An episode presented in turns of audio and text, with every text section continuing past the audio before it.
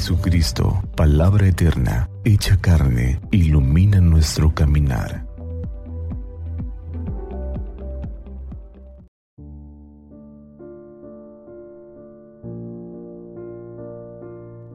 Del Evangelio según San Lucas.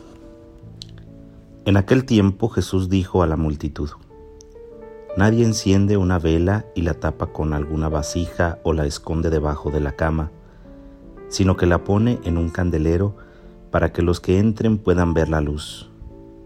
Porque nada hay oculto que no llegue a descubrirse, nada secreto que no llegue a saberse o a hacerse público. Fíjense pues si están entendiendo bien, porque al que tiene se le dará más pero al que no tiene se le quitará aún aquello que cree tener.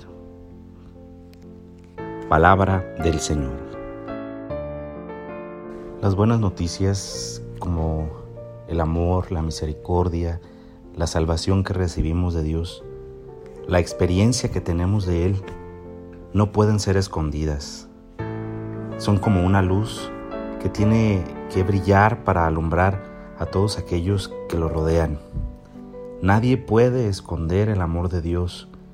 Nadie debería ocultar su misericordia, su salvación. Problema es que a lo largo de nuestra vida, a lo largo de nuestra historia, siempre ha habido personas que consciente o inconscientemente desean para sí ese mensaje, lo hacen exclusivo y lo ocultan a los demás. Incluso tal vez en nuestra iglesia, a lo largo de la historia, se ha ocultado la buena noticia del Evangelio bajo capas de tradiciones, de costumbres, de moral o de reflexión teológica interminable. Incluso la lectura de la Sagrada Escritura en mucho tiempo estuvo oculta para los fieles y el acceso a este mensaje de salvación delimitado para unos cuantos. Tal vez la experiencia de nuestra historia de salvación personal pueda ayudarnos a descubrir en nuestro interior esa luz que ha de ser comunicada y ha de ser puesta como un candil para que en todos los ambientes y en todos los momentos se hable de la bondad de Dios y se experimente y se comparta lo bueno que es Dios con nosotros. A lo largo de la historia de nuestra iglesia también ha habido grandes luminarias que han comunicado esta luz de salvación y de sentido de la vida Pensemos en los santos que a lo largo de esta historia han sido signos del amor de Dios en medio de nosotros. Porque la jerarquía de la iglesia no lo es todo. Porque la iglesia somos todos. Somos los bautizados. Somos el pueblo de Dios. Y a nosotros nos toca la responsabilidad de hacer que esta experiencia de la luz del Evangelio, la buena noticia de sentirnos amados, siga brillando en nuestro mundo y tenga signos que atraigan a todos y germinen en esperanza y salvación para los demás. Somos responsables de hacer que el candil no se apague ni quede oculto, sino que ilumine la vida, el sentido de la existencia de las personas de nuestro tiempo. Cierto es, tenemos muchas limitaciones.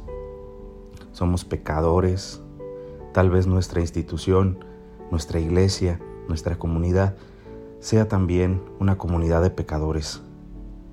Pero algo es cierto, tenemos en nuestras manos un tesoro grande, una luz que debemos comunicar. No es nuestro, es de Dios. Hay que compartirlo, enseñarlo, mostrarlo al mundo.